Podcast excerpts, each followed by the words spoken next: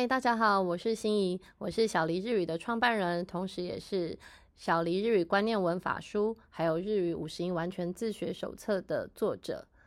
今天呢，我要跟大家分享的这本书呢，叫做《表里日本》。《表里日本》这本书是由远足文化在二零一六年的十一月九号由蔡义竹写所写出来的。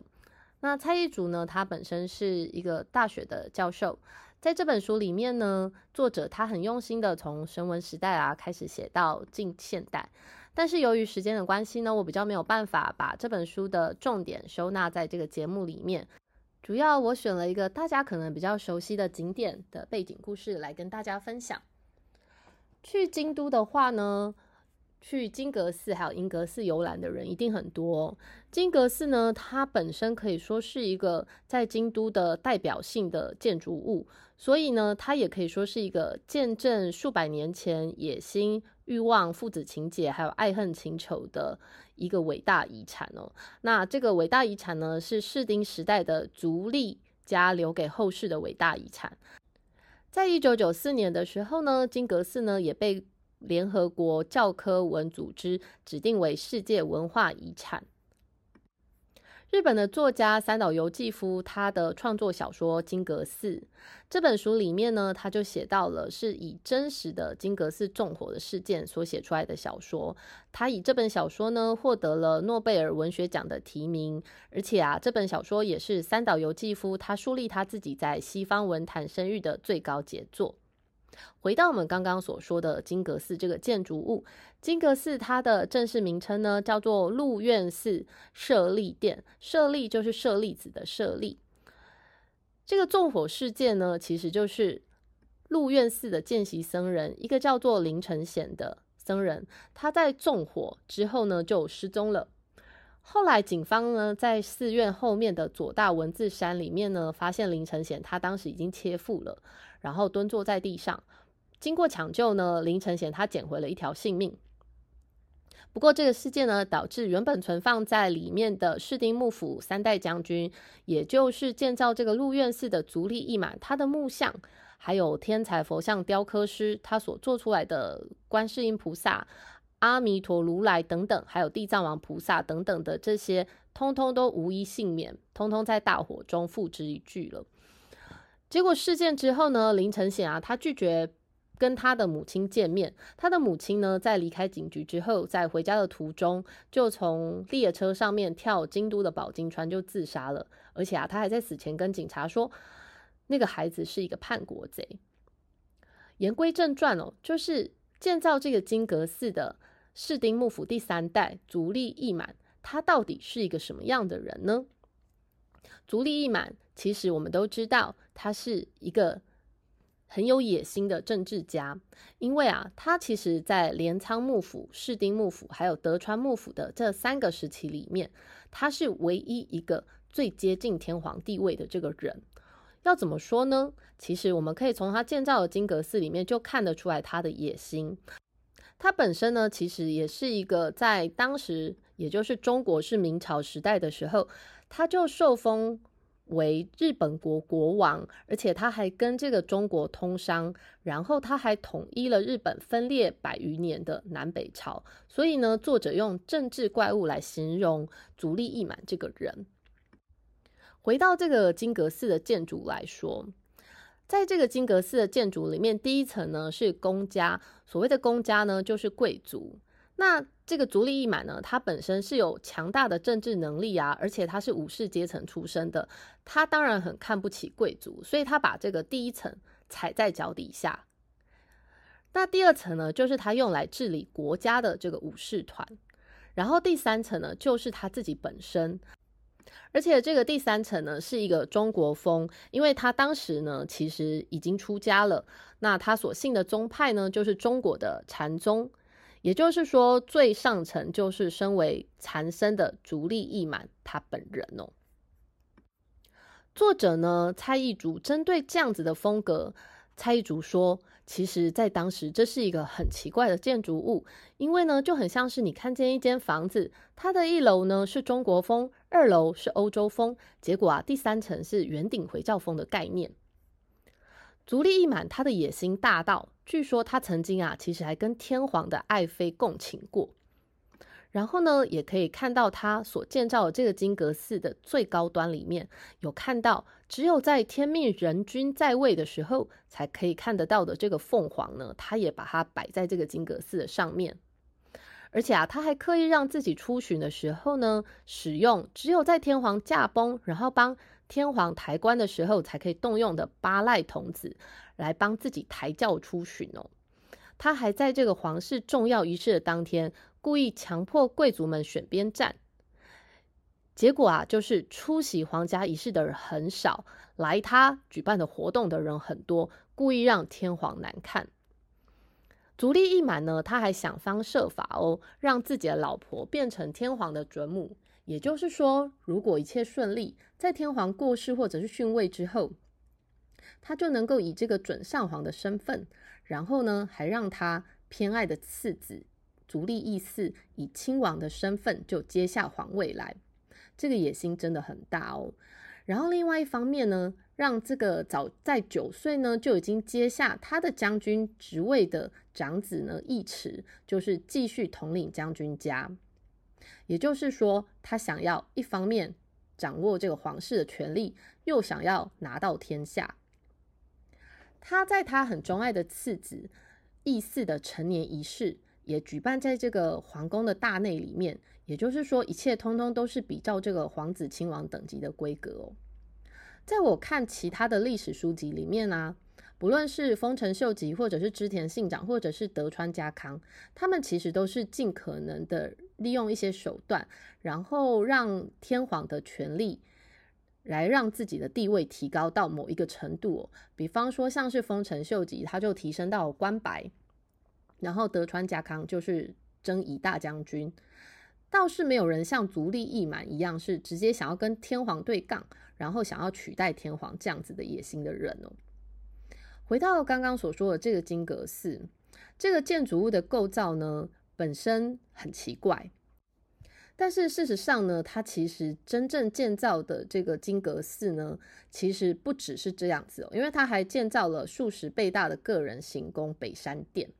不过我们看不到这个北山殿哦，因为被他这个叛逆的长子啊逐利一尺，把他整个打掉了，然后最后只留下我们现在后人所看得到的这个金阁寺的舍利殿而已。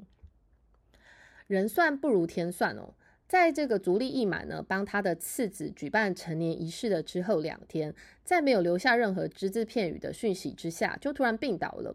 然后呢，他的长子足利义持啊，居然还拒绝了这个朝廷追思要给他的这个王父的名誉称号。拒绝的原因呢，蔡义竹写到说，可能是因为这个称号呢，是他的长子足利义持对他父亲所有憎恨的总集哦，所以他还破坏了父亲留下的伟大庄园，而且啊，还杀了自己同父异母的弟弟足利义嗣。不过，足利义持的政治也没有很长久。在这个足利义持的儿子死后呢，这个权力的核心呢就瞬间中空了。足利一家呢，他们就用神力的方式抽签选了一个人出来，这个人呢就叫做足利义教。不过有趣的是，这个足利义教他本来其实已经出家了，所以呢他是特别这个还俗，然后回来担任将军的。然后足利一教呢，他是一个暴君。暴君他的儿子足利义政继位之后，非常的奇怪。足利义政呢，他对所有事物都非常的感兴趣，特别是在艺术啊，还有文学，还有造景的部分呢，都非常的有天分。可是这个足利义政呢，他唯独对一件事情毫没有兴趣的，就是政治。甚至啊，他还想方设法的让他弟弟赶紧来代替他来做这个将军的职位哦。足利义政呢，他花了很多的心力啊，在享乐。然后还有举办文化活动，不过呢，很糟糕的是，当时的京都呢出现了大饥荒，光是京都的这个民众呢就有高达八万的人饿死喽。那身为一个日本权力的最高者，足利义政，他居然还忙着举办大型的出游活动，然后还有这个能乐的观赏等等，然后还。修缮各种将军豪宅，然后收集各种名贵的宝物。也就是说，以政治上来说的话，足利义政根本就是一个痞子混蛋等级哦。作者形容说，士丁时代啊，其实根本就像是一个地狱般的时代。可是呢，士丁时代它不只是生产力大跃进的时代，那也是我们今日呢所认识到的日本文化形成的重要时期哦。比方说，像是茶道啊、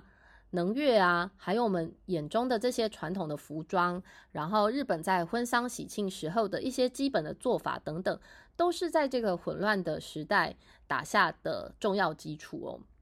那室町时代呢，就是日本文化特色形成的一个重要时期。而足利义政这一位第八代，大家在政治上面觉得他很无能的这个将军呢，跟足父足利义满当然是没有任何地方是可以相比的哦。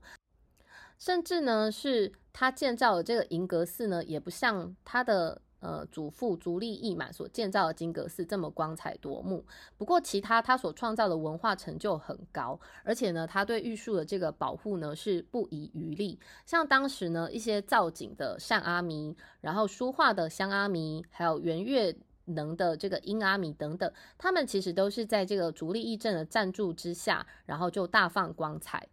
作者有提到说，为什么这些人的名字都叫什么什么阿弥呢？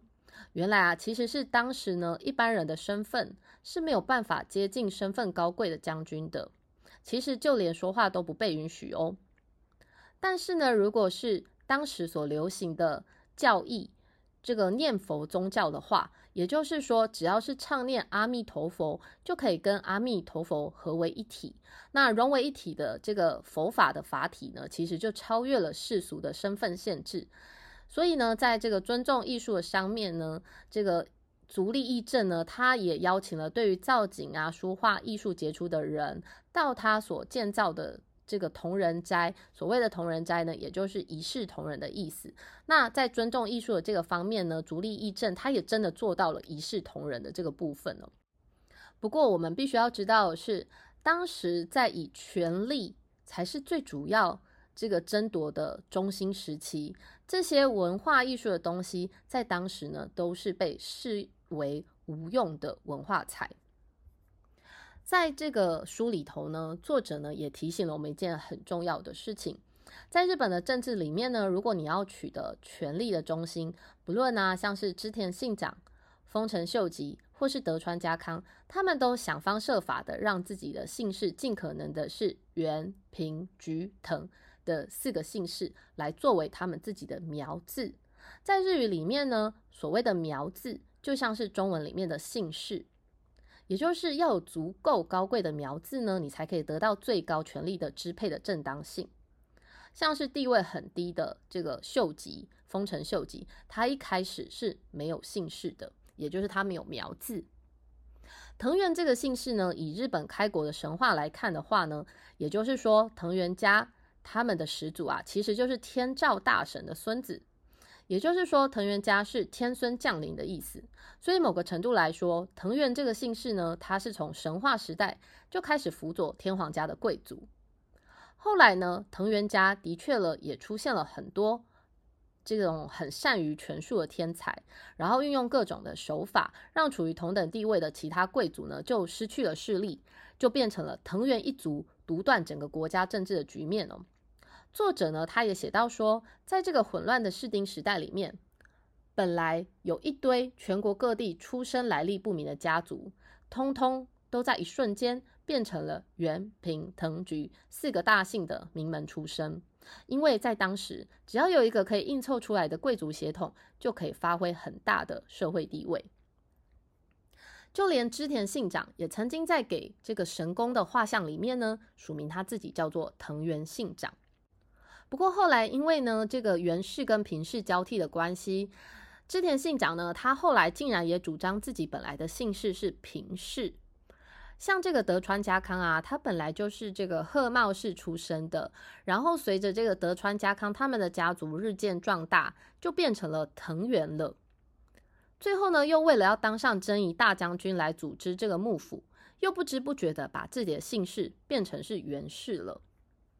然后像刚刚所提到的丰臣秀吉，丰臣的这个姓氏呢，其实啊也是丰臣秀吉请当时的天皇效法古时候的例子，请赐一个姓给他，也就是丰臣这个姓，让秀吉呢，他自己创立一个新的贵族姓氏。据说呢，丰臣秀吉他出生的时候地位非常的低下，低下到其实他一开始是根本没有姓氏的。那他最早的名字叫做木下秀吉，木下的这个姓氏啊，据说还是他老婆阿宁家里的这个姓氏。也就是说，其实他是因为娶了阿宁这位女性之后，他才得到了这个入赘的姓氏。也就是说，为了得到权力，在当时的人呢，想方设法要把自己的血缘追溯到源平藤菊的四个大姓的硬要牵拖的程度，也是这本书很好看的一部分哦。对于日本历史有兴趣的朋友们，我很推荐这本书。喜欢日本历史、还有日本文化、饮食文化跟日本畅销书籍的朋友们，记得追踪跟订阅 Podcast 的阅读日本这个节目。我是心仪，我们下次见。